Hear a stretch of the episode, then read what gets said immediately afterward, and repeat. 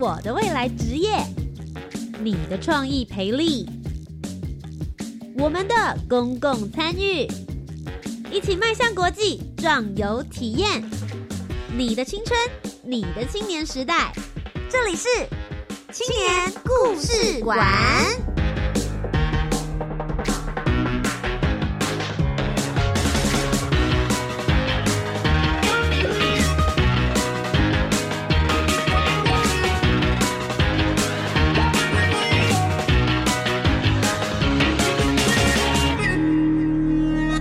为青年，一个故事，改变与感动就从年轻人开始。欢迎来到青年故事馆，每周三晚上的七点零五分到八点钟，在教育广播电台，跟你一起分享属于台湾青年的故事。我是节目主持人涂杰。今天节目当中呢，要跟大家分享的是教育部青年发展署的青年好政 Let's Talk。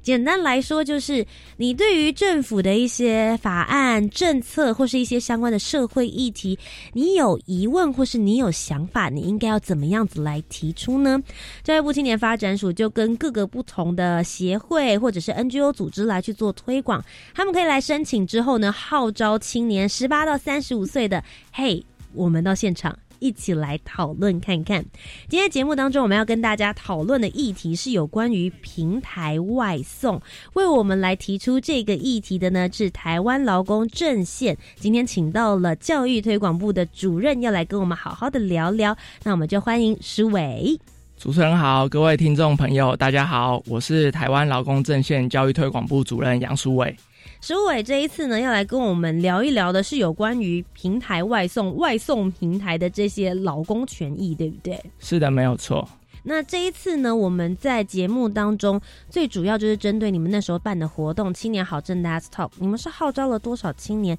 跟大家一起来讨论这些议题呢？是，呃，我们办这个活动之前，其实，呃，因为是审议民主的这个模式，所以劳政在本身就事先先号召了。五位的这个青年朋友，我们先帮他们培训，跟他们讲说，哎，这部分的劳动权益是什么？平台经济是什么？外送人员的呃劳动状况是什么？那在实际活动的时候，就有总共有三十三位的呃伙伴一起参与我们这个审议的一个活动。那究竟大家对于这样子的议题有什么样的想法？那他们的台湾劳工阵线究竟又在做些什么样子的事情，推动哪些议题呢？就透过我们今天的专访单元，就一起来听听。职场体验、青年攻读、部门见习，我们一起职涯探索，I can。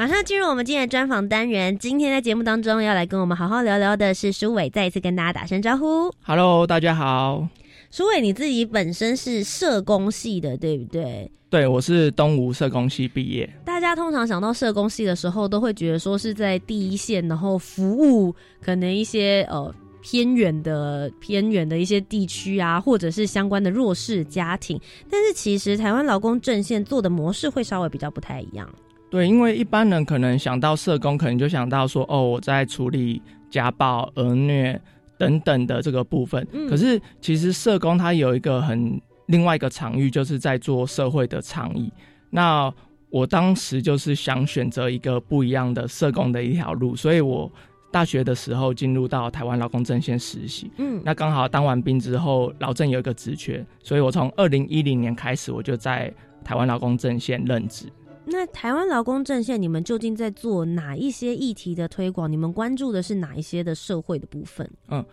呃，台湾劳工阵线可能大家听起来会就是因为中间毕竟有个劳工这个名字，所以可能就会想象说是很传统的公运组织在协助工会的筹组。可能冲撞街头，对，因为你们其实真的也成立很久了，对不对？是没有错，我们一九八四年就成立了，所以难怪大家会有这种想象啊。但事实上，你们是有与时俱进的嘛？大家有一些不同的政策或者是不同的议题慢慢浮现，你们也在争取大家的关注。是没有错，因为劳政我们毕竟成立的时间蛮久了，所以有几波的转型，包括当时的呃解严，然后包括台湾的民主化的运动，还有工会的自主化。所以劳政我们从早期的街头路线，其实呃到了现在其实就是倡议路线。所以我们蛮多核心的业务是在做相关议题的开发跟相关议题的研究。那关注的议题也不包括只有老公的议题，我们也关注很多的社会议题，因为我们称之为这个叫做。公运的社会化，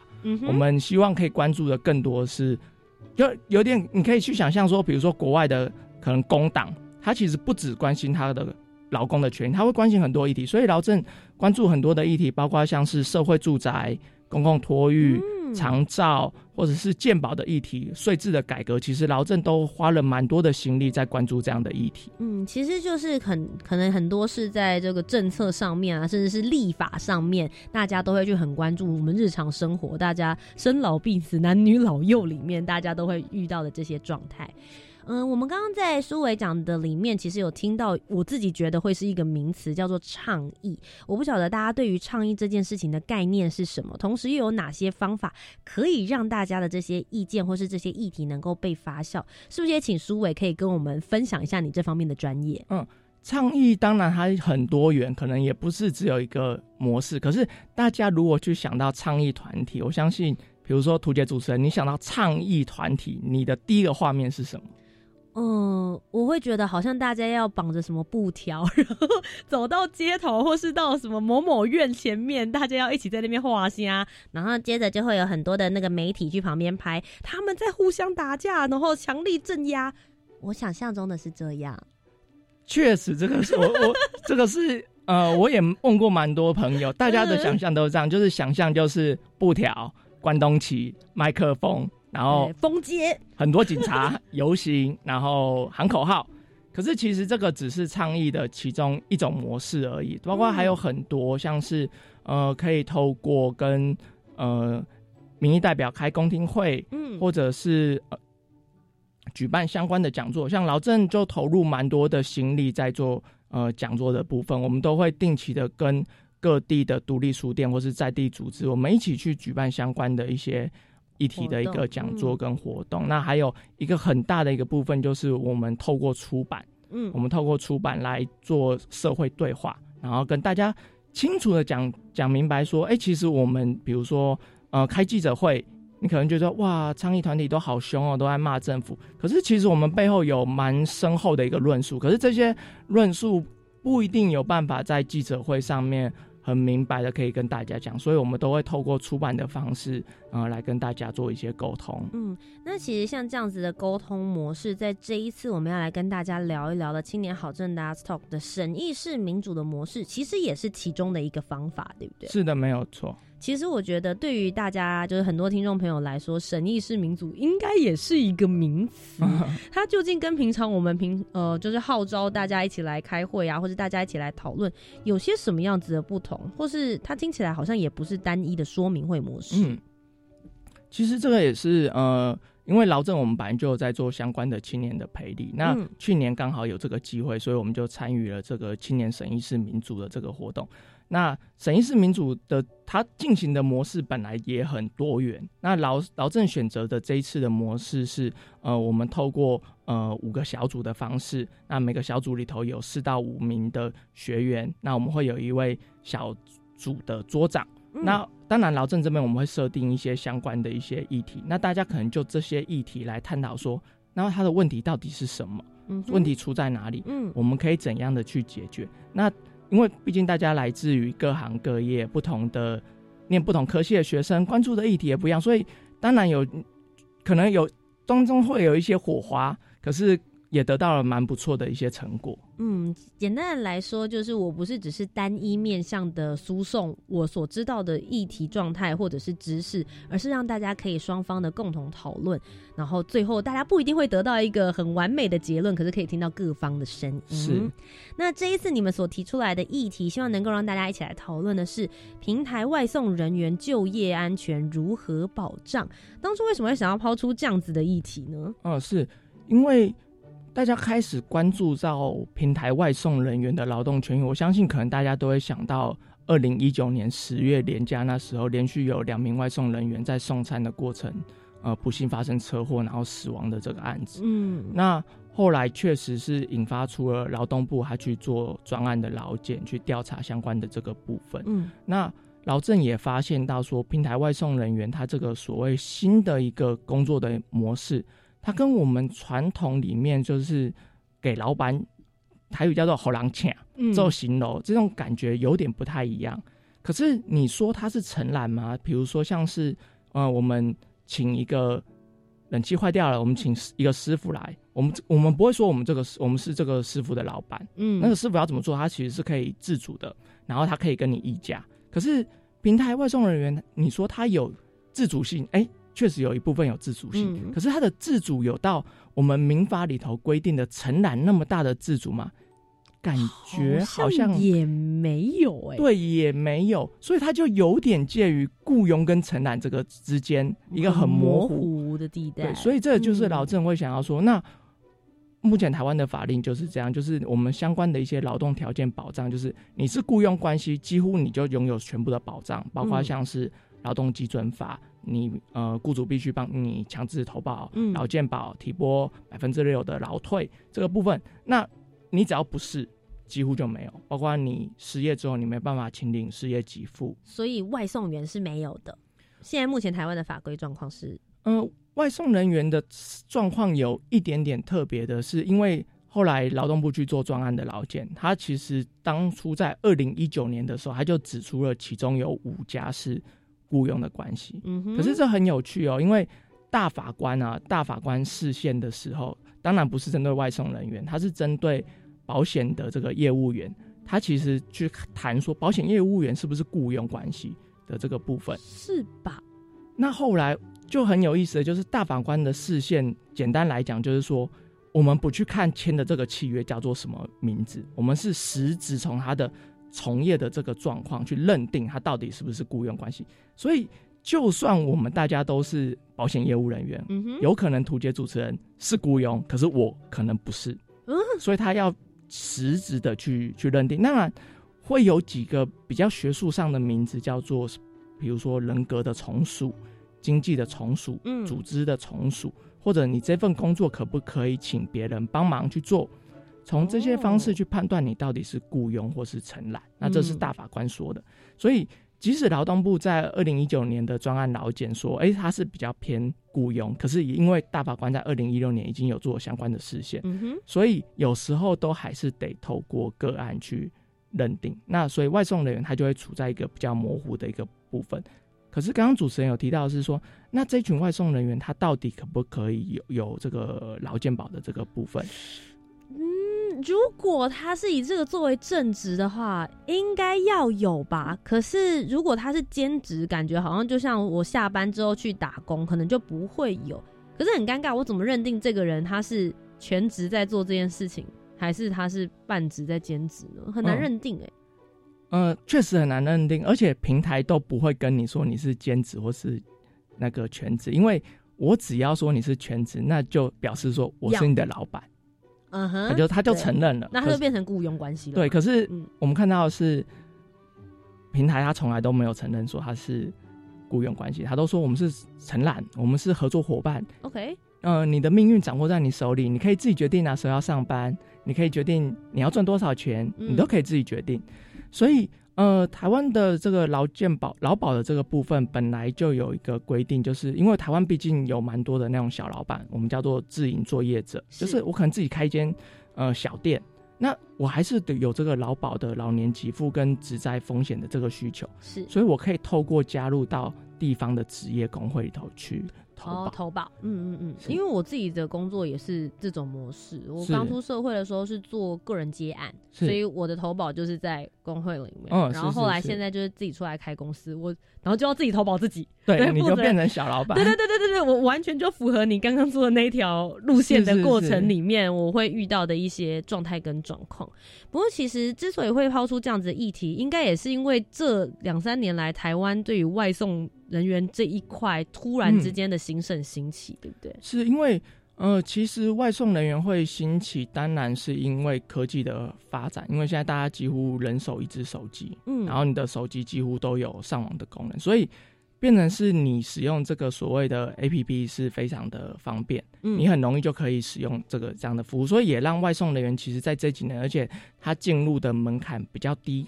然后跟传统的雇佣，它真的比较弹性一点点，所以有大量的人进入到。这份工作里头去去工作，那可是以前如果所谓的零工经济，可能他真的是打零工兼职，他可能面临到的风险会少一点点。可是劳政在呃去年暑假的时候，我们做了一份线上的问卷调查，我们发现是其实有超过百分之四十的人他是全职，就是我只做这一份外送的工作，我没有其他的工作。嗯，那当然你长时间的去做。呃，这种运输的工作，你的职灾风险本来就很高。我们从劳保局的职灾签能率看到，是这群人的职灾风险就是高。美国的研究调查更发现说，临时工作者比起呃有雇佣关系的这工作者，他职灾发生的机会更高达三到五成。嗯，所以我们可以想象是平台外送员他发生职的职灾的风险其实是。非常非常的高。嗯，我觉得其实像苏伟现在一开始先给我们了一些基础知识的建立。那他那时候其实有提到，到青年好政大家 talk 来之后，集结了这一群的青年，大家一起来讨论。毕竟不是每一个人都非常的了解，所以在这之前，其实你没有发放议题手册嘛？让大家先了解这个相关的一些背景资料。是那实质上面来说，大家可以透过不论是网络资讯，还是你们先编译好的这些手册，我们可以了解内容。但希望大家聚集到现场之后，你们是有哪一些不同的议题，然后甚至是因为不同桌，你们也会讨论不同的事项。你们是怎么样子来进行分配跟进行的？嗯，因为我们呃去年办的这场审议民主，几乎几乎就是整个系列其实是第一场。第一场，所以我们是在八月二号的时候就举办。那这堂课，因为审议民主，它有一个很重要的前提，就是包括刚刚主持人提到，就是你的资讯必须要重组，你才有办法去讨论，不是去乱讲。对，所以我们呃事前就先发了一题手册，然后在会议活动进行的时候，我们也请了两位专业的讲者，一位是研究劳动法的专家，他跟大家讲说，哎，雇佣到底是什么？承揽到底是什么？劳动保障到底有哪些？那第二个部分，我们请到的是一位实际的平台外送的从业人员。嗯，那这个从业人员他很酷，他很酷的原因是他不是只做一间平台，他几乎台面上我们看到所有的平台他都做过。哇哦！所以他了解每一间公司怎么对待他的这个制度相关的内容，他都可以理解。是，而且他就会跟我们分享说，其实呃，即使都是平台外送人员，你做不同的平台，你可能遇到的事情就不一样哦。甚至我们做同一个平台，有可那有可能你在台北跟我在桃园，我在台台中，制度可能就不一样。甚至有可能是台北，可是你在中山，你在大同，哎，单趟的这个。价格可能也会不一样哦，所以等于是它的这个差异性是非常非常的大。嗯，所以等于是透过这两位的分享，大家可以先建立一些对于这个议题的基础认识，是，甚至是我觉得搞不会吸收到新知识啦。是，毕竟不是每个人都像他一样会去到这么多的平台，然后每个都尝试看看。我相信我们去年请到那外送人员，可能全台湾。应该不会超过三个人有他相关的经验吧？他是不是特别想要去做田野调查才去做这件事情？让我很好奇。哦，这个问题我下次遇到可以问问他看看。不过，其实像这样子的外送平台兴起之后，我想要先透过苏伟去了解台湾的政府有因应这样子的新的经济环境而做了一些什么样的政策改变吗？嗯，确实是有的，包括像是刚刚我们提到的这个劳保的这个部分，我们看到的是。政府部门他就鼓励在各县市成立相关的职业工会，然后让这一群外送人员可以进入到职业工会里头去投保。可是劳政去年做的这份调查里头显示，是真的愿意进入到职业工会头投保的人其实很少。很少。可是他们很担心发生职灾。我们的问卷调查，一百二十六个里面有一百一十个人回答，他最害怕的事情就是发生车祸。因为其实外送员，你看你每天有时间限制，然后你要跑单跑得多，你才有办法达到你今天的这个人力或时间成本上面才能够做回收。大家每个都跟拼了命一样，哎，对啊。你在路上，我我是开车的嘛，我都最怕那种就是中间钻小路的，通常一过去骑很快的那种，那十个里面有八个可能都是外送员。哦，我觉得台湾蛮特别的一个，就是其实台湾本来的环境，它好像就很适合外送，因为台湾我们机车文化，机车多，嗯，呃，机车文化本来就很盛行，所以而且我呃，台湾人骑摩托车有我们自己的这个模式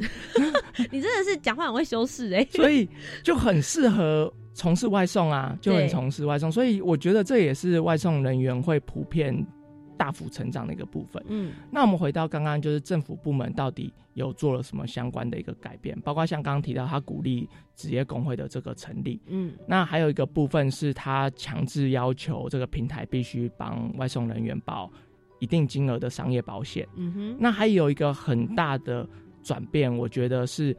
因为发生这个职灾的风险很高，老郑也一直提出很多的意见，是说好，你即使保了商业保险，你即使去做了帮他们投保劳保，可是你只是处理后端的这个补偿，前端的预防都没有去做。嗯，所以这个这个状况。大家应该有觉得，那那那，当然还是会发生车祸啊。理解，就是发生的几率并没有降低，它还是一样跟以前就是肇事率还是一样很高，只是后面他就觉得心理 心理补偿有好一点的而已。对。那所以其实像这样子的情况，也是你们会在就是那一场青年好政大 Talk 里面提出来跟大家一起做讨论的。那今天在节目的第一阶段呢，舒伟已经跟我们好好的聊一聊了，究竟你们在做些什么样子的议题推广，然后同时之间，哎，大家也许对于外送平台人员他们本身自己的一些就业保障，我们又有哪些点可以来去做推切入？那么在节目的下一阶段，我其实就会很想要来问问舒伟，其实。外送听起来感觉是国外先开始起来之后，台湾就才慢慢在这一两年才慢慢的点燃。那是不是有一些国外的案例，我们也能够一起来听一听他们是怎么样子来处理的方式？而在当天有没有听到一些比较新奇或是比较有趣的想法呢？我们在下一阶段继续听石伟来为我们讨论。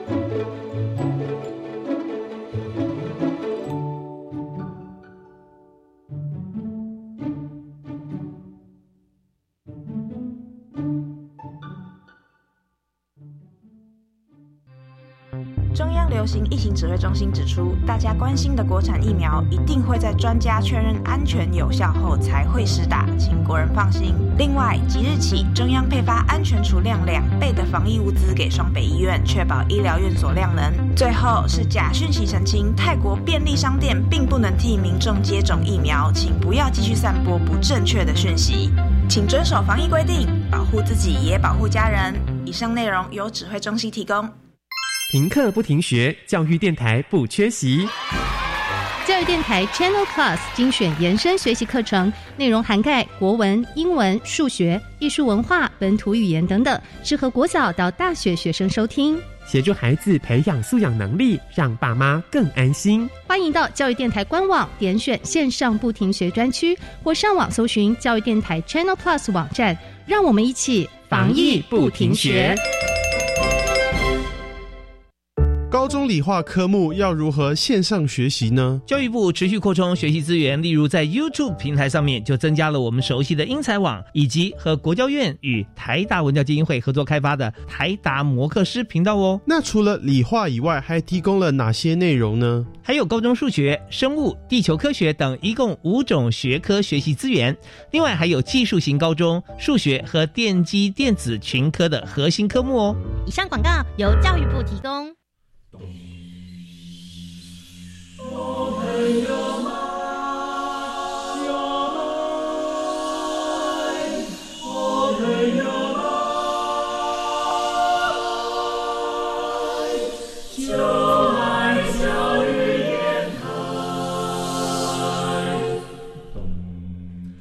们是台北室内合唱团，您现在收听的是教育广播电台。欢迎回到青年故事馆，我是节目主持人涂杰。今天节目当中呢，为大家邀请到的是台湾劳工阵线协会的舒伟。Hello，大家好。舒伟刚刚在节目的第一阶段为我们带来非常多专业知识，包含我自己也算是劳工的部分了。我自己也很常叫外送。啊，是是，对啊，所以哎，其实每次会想说，哦，反正就是懒得走出门嘛，那他们会把热腾腾的食物啊，甚至是冰品送来你家，但我打开门就可以吃，多好啊！但大家有考虑过这些外送人员，他们在这么辛苦的工作过程之中，他们的就业是否有受到保障吗？今天在节目的第二阶段，我们继续的来讨论。那其实，在去年的时候呢，他们有举办了青年好政 desk talk 这样子的一个模式，让大家一起在一个公开的会议上面，我们等于是办了一个活动，让大家一起来讨论，而不是单一性的告诉你说你应该要怎么想，或是政府应该要怎么做。那讨论的过程之中，当然我们会需要一些 database。我自己就很好奇，所以其实台湾的外送，其实这一两年吧，尤其是到疫情状况的时候。突然之间，大家大爆炸，每个人都好需要。但其实，在台湾大爆炸之前，有其他的国家，也就是其他海外的部分，他们就已经行之有年了。他们又是怎么样子来针对这些外送平台的劳工，对他们做的一些政策调整，可以做参考的？嗯，确实，平台外送的这种工作的产生的这种劳动权益的问题，不是只有在台湾，可能在欧美国家，它其实是更早就发生了。然后这个所谓的零工经济，那我们可以看到是，哎，欧美国家它可能它主要的这个平台经济发生的问题不一定是外送人员，反而有可能是货运等等的这个部分。那当然每个国家其实都有发现到这个相关的一个问题。嗯，可是欧洲国家比较特别的是，它对于劳动形态的保障本来就比较多元。OK，它可能会有一部很大的法，这一部法它就是去管到，不管你是承揽，你只要是。劳动的关系，你就通通受到这一部法的保障。它可能有些法是保障部分工时，就是会针对不同的对象，会有一些不同的保障的这个部分。那台湾几乎就是呃全有全无的这个部分。那除了这些之外，其实最近呃有些国家都有一些蛮新的一些呃突破。嗯然后举一个例子，比如说像是西班牙，西班牙它有一个呃很大的突破是，它法院就判了平台跟这个外送人员是雇佣关系，OK，就那很明确。很明确就判了。那其实其大概国外的国家都大概都得透过法院判决、集体诉讼来决定到底是什么关系。嗯那西班牙法院就这么判了。那有意思的是，欧洲的这个国家，他们有这个所谓有欧盟的共同宪章，是那里头提到有一个社会伙伴关系，所以西班牙政府那时候就找了他们最大的两间的雇主团体，雇主的呃总会跟中小企业的总会，然后也找了两个最大的西班牙的产业工会，第一大跟第二大，就是四个人，我们就一起坐下来谈，那我们嗯下一步该怎么走？嗯哼，那除了当然他们就是遵守法院这个判决之外，他们还有提了一个很有意思的一个东西，就是这个所谓的演算法的透明，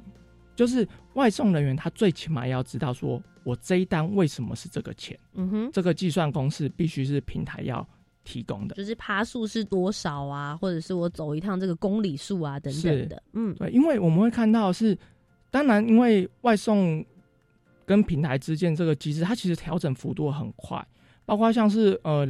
我跟另外一位同事前阵子有做相关这个研究，就是、嗯哦我们觉得哦，好不容易我们都摸懂了这个计算方式，是结果没想到过一个礼拜，计算方式又又改变演，算法又算了。对，又改变了。所以外送人员他可能会知道说，哦，好，我这一单是可能 maybe 三十五块，嗯可是过了十分钟之后，诶，为什么变成三十三块？他他会知道多少钱，可是他不知道为什么。变成这样。嗯对，那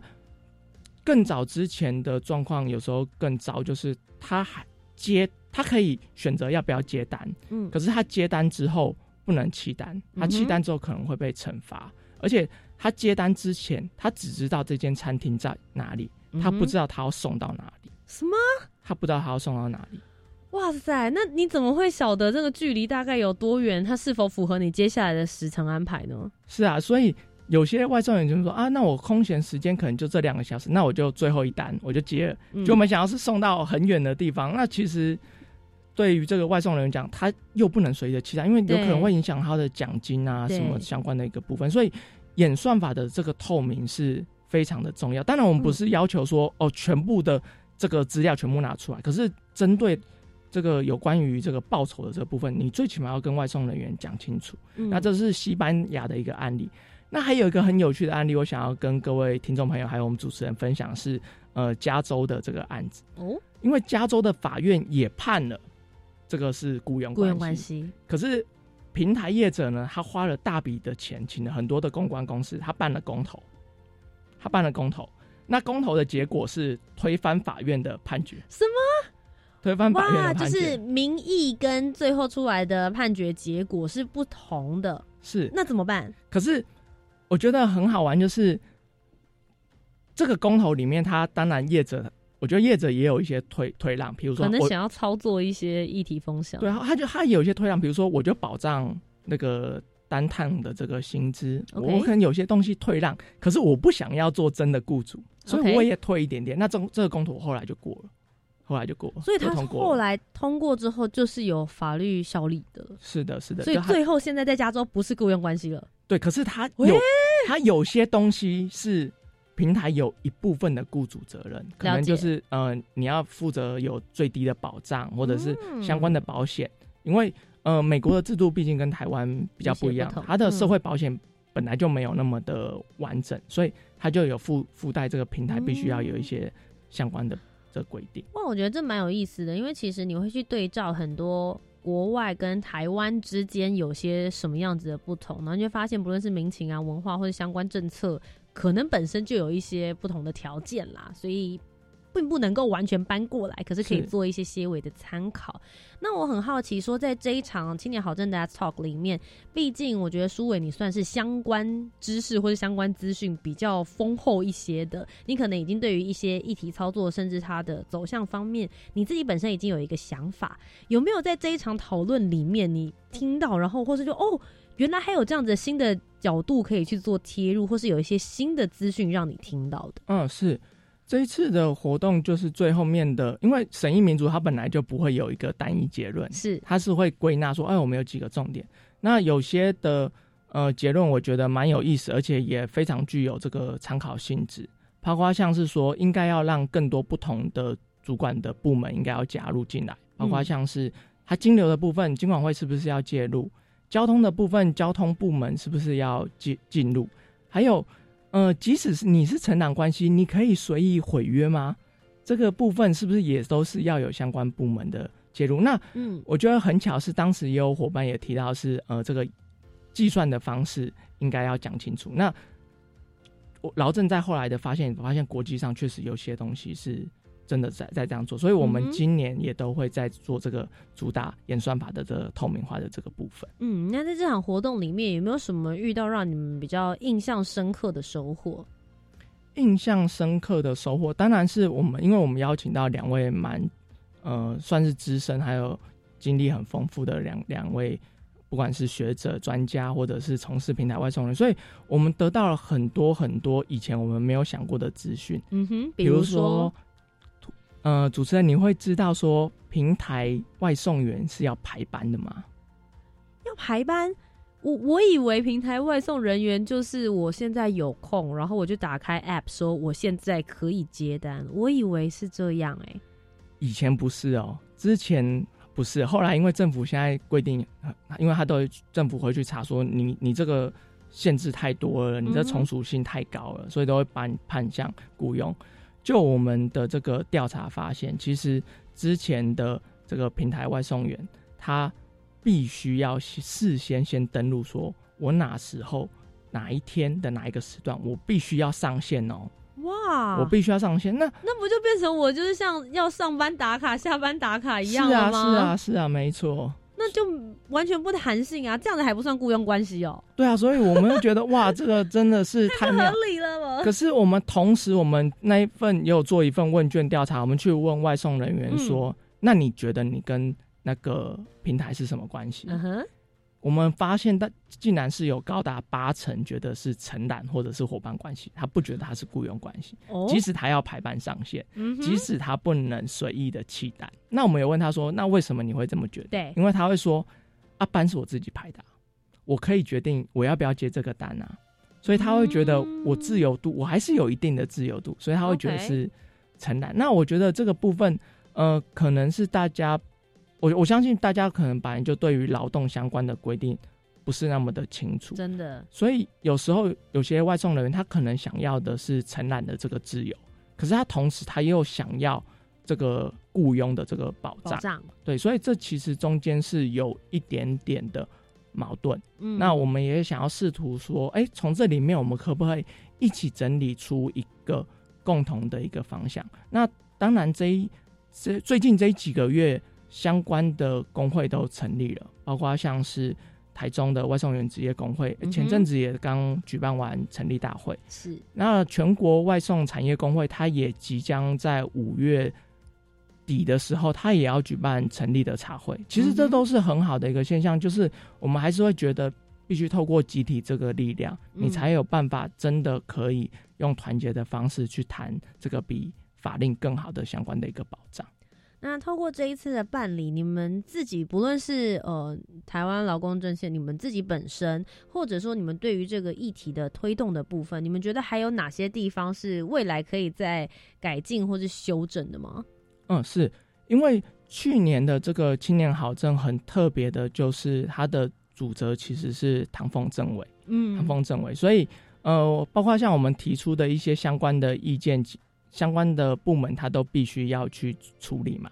他必须要去处理，包括像是我们刚刚提到是政府部门是不是有做些阴影？是的，是有的，嗯，包括像是呃劳动部他提出了食品外送相关的指引，他从一点零升级到三点零，那三点零有很大的一个突破，它是在二零二零年，就是去年三月的时候，它开始实施，那经过四个月的辅导期，它很特别的一个部分，它是根据的是。职业安全卫生法里头定的规则，所以它其实就是有法律的强制性。那里头也提到是相关的这个职灾风险的这个责任，即使你不是雇佣关系，你也必须要负担起一定的责任。嗯，那我觉得这个是一个很棒的突破，这是一个很棒突破。它等于是把法律保障的范围更大了，不在以前是全有全无的这个部分。嗯，可是我们看到是他三月实施，然后四个月辅导期到了七月，可是劳政做的那份问卷七到九月，我们看到是大家普遍觉得指引的落实成效不好，不好。我们看到是，即使是我们都认为很重要的三个小时的职前教育训练，哎，这个他会觉得很重要吗？职前教育训练，可是有百分之六十五的外送人员觉得没有，他们觉得不重要，不不是他们觉他们认觉得平台没有提供。哦，所以我们看到是这个实施成效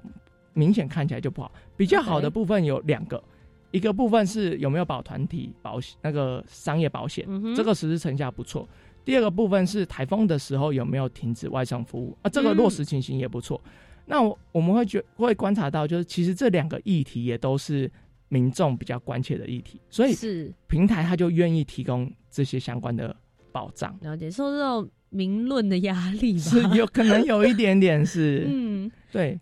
那其实我会想要知道，说以一个主办单位来说，你们这次举办了这样子的活动，你们的观察，不论是你们自己的不发起的人，或者是来参与的青年，你觉得对大家来说有些什么样子的成长跟影响？嗯，因为其实我们这一次比较有一点点可惜的，就是我们参与的讨论的这个部分，我们。呃，没有邀请到外送人员失职的讨论，这个部分我觉得有一点点可惜。那其实有点难吧？你不可能去限定说，哎，对于这个议题有兴趣的人都必须他是从业人员，也许他是他的小孩是，或者他的朋友是啊。是，嗯，所以我们就透过请到那位很专业的多开的外送人员来跟大家分享。那确实有些东西是大家以前没有想到，因为比如说像刚刚我问。主持人说：“你有想到会排班吗？”没有，我真的不晓得。对，所以这个就跟我们完以前想象的不同，完全不一样。因为这跟传统的承揽是完全不一样嘛，这就是雇佣排班的这个这个概念啊。所以其实劳政其实也在那一波的活动里头，包括很多青年朋友的回馈。那甚至是呃，前阵子劳政有办一个讲座，有一个当时参与我们活动的一个伙伴，他来这边，他说。呃，他说：“他说苏伟，我希望之后有机会可以来劳政实习，因为我觉得劳政办的活动，这个对付这个主持人带的很好，我希望也可以成为这样的人。那劳政，我我对一个倡议组织工作来，这个是一个很大很大的回馈啊，就觉得很开心。就是啊，我们这样子真的是有做到这个所谓的青年的培育培力。那在今年的话，当然。”青发署他有举办相关的这个主持人继续的培训，是那我也都鼓励我们去年的那几位呃小组长继续继去进行培训。那也有两位同学，他们也都觉得哎，这个是很有意思的一个活动，所以他们也有继续在进行这个呃阶段培训。那我其实很好奇，接下来台湾劳工阵线协会的话，你们自己还有在关注什么样子的议题？在今年的下半年度，还有什么样子的活动，也可以邀请大家一起来参与？是。呃，关于外送人员的部分，就是包括像刚刚跟大家讲的，我们就会主打这个演算法的透明的相关的倡议活动。嗯，看国际上是不是有一些是除了西班牙，其他的工会是不是有实际上的一些案例，然后跟大家做一些呃分享。那劳政我们本来就都会在。呃，各地都会举办不同的议题的讲座，包括各地的独立书店跟不同的在地组织。所以，如果大家对于哎这些活动，我们活动其实是很多元，包括你从很难的劳保的改革，到比较轻松一点点的谈这个劳动的历史，其实我们都有相关的活动。所以，有兴趣的朋友也都可以持续的关注劳政的脸书。可以看到我们哎哪时候有什么样活动？那如果离你家又不远的话，其实都很欢迎各位来参加。那今天在我们专访单元的最后呢，我也想要请舒伟给十八到三十五岁的青年一些建议，因为其实有很多人都会觉得说，哎呦这些政策的事情离我很远啦，或者是我现在忙着工作，所以我没有时间去研究这些东西。但事实上，他是每天人大家的生活就是这样子嘛，吃喝。工作，然后回家休息，甚至是娱乐，这些政策其实都跟我们每一个人的生活息息相关。你会给他们什么样子的建议？希望能够唤起大家对这些议题的重视。我觉得真的，大家不要轻忽自己的能力，包括像是劳政，我们一九八四年就成立，所以我觉得可能都比很多听众朋友的，哎呀，还好，还是比他年纪轻一点。对，都都可能成立的时间都早，所以。我们有很多的议题，其实是经过很多时间的推动，包括像是我们四月二十三号刚三读通过的《职灾保险及保护法》的这个立法。那其实劳政推动这个议题已经超过十年，甚至已经快快二十年。所以，真的大家持续的关注社会议题，不要轻忽自己的能力，总得有人要像瓜牛一样慢慢的爬，迟早有一天真的会达到。我们理想中的那个社会，所以都邀请大家一起持续的来关注这个社会议题，让台湾成为一个更好的台湾。今天非常谢谢舒伟来到青年故事馆当中，也谢谢你成为在推动这个其中的一部分。不论你是在刮牛的壳啦，还是在内部的部分，我们都已经继续的在推动台湾，让大家有更透明化而且更民主化的一些讨论，来了解这些议题跟政策。那今天在节目当中呢，虽然跟大家聊一聊，觉得好像是比较。严肃一点的议题啦，但是其实透过这样子的方式，其实大家应该是或多或少会有一些些概念。那究竟书伟还会再推荐我们除了节目听一听之外，还能够看些什么样子的书，了解更多呢？我们在下一个单元一起来听听书伟的推荐。I think, therefore I am。我思故我在。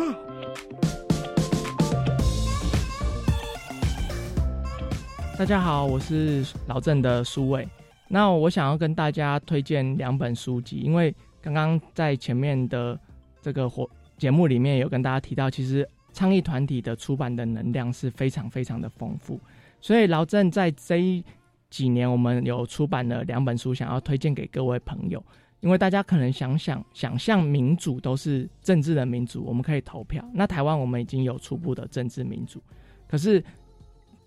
民主有没有可能会落实在其他的层面呢？包括有没有落实在社会，大家可以更团结？有没有办法在企业里头更民主？大家可以共同决定一些事情。所以想要推荐大家两本书，都是老郑出的书籍。一本叫做《社会民主是什么》，这本书是翻译瑞典社会民主党的呃手册，翻译成中文，向大家推荐到底是什么是社会民主。因为大家都想说，哦，我们想要变成福利国家，我们想要成为北欧模式，可是。我们反而去忽略到它背后它的契机，或是它的背景到底是什么，所以我们翻译了这本手册。那另外一本是我们今年刚出版的，叫做《劳动雇佣资本：以经济民主去翻转资本主义之路》。听名字可能会觉得很困难，可是其实里头提到很多是案例，包括台湾以前有这个经济民主、劳工持股、劳工自己成立公司的这个案例，是真的有的。虽然后来失败了，可是我们有探讨说，哎，失败的原因是什么？包括我们去谈说，现在我们台湾面临到的，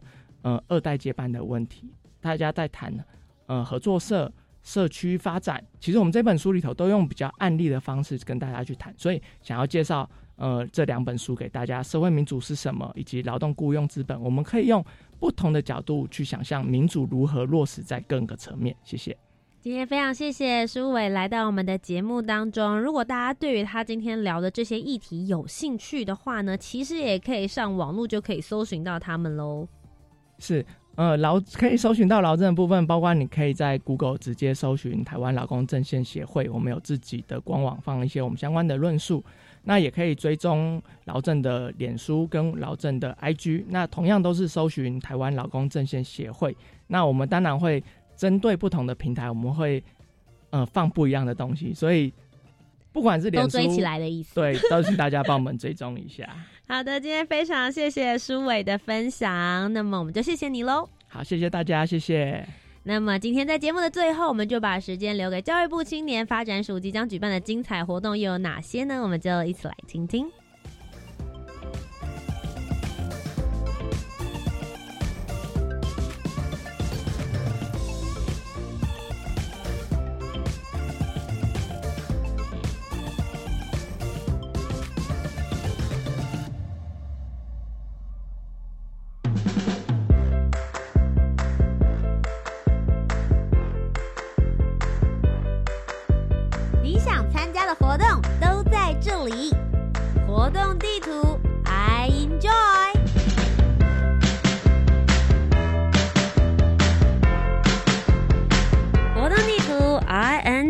跟大家分享教育部青年发展事务即将举办的精彩活动及计划又有哪些呢？首先是一百一十年度的青年创业家见习，目前呢要让大家申请这个见习的期间是从现在一直到九月三十号为止。这个活动呢，最主要是结合了五十家的 U Star 创新创业计划孵育的新创公司，他们提供了五十个见习名额。最高三百小时的见习时数，给对创新创业有兴趣的青年及早了解新创事物。那这边也要提醒一下大家哦，这个职缺是有薪水的，你是有见习的时薪的，是每小时一百六十块钱。相关的职缺讯息呢，已经公告在 Reach 职场体验网，欢迎大家可以踊跃的投递履历。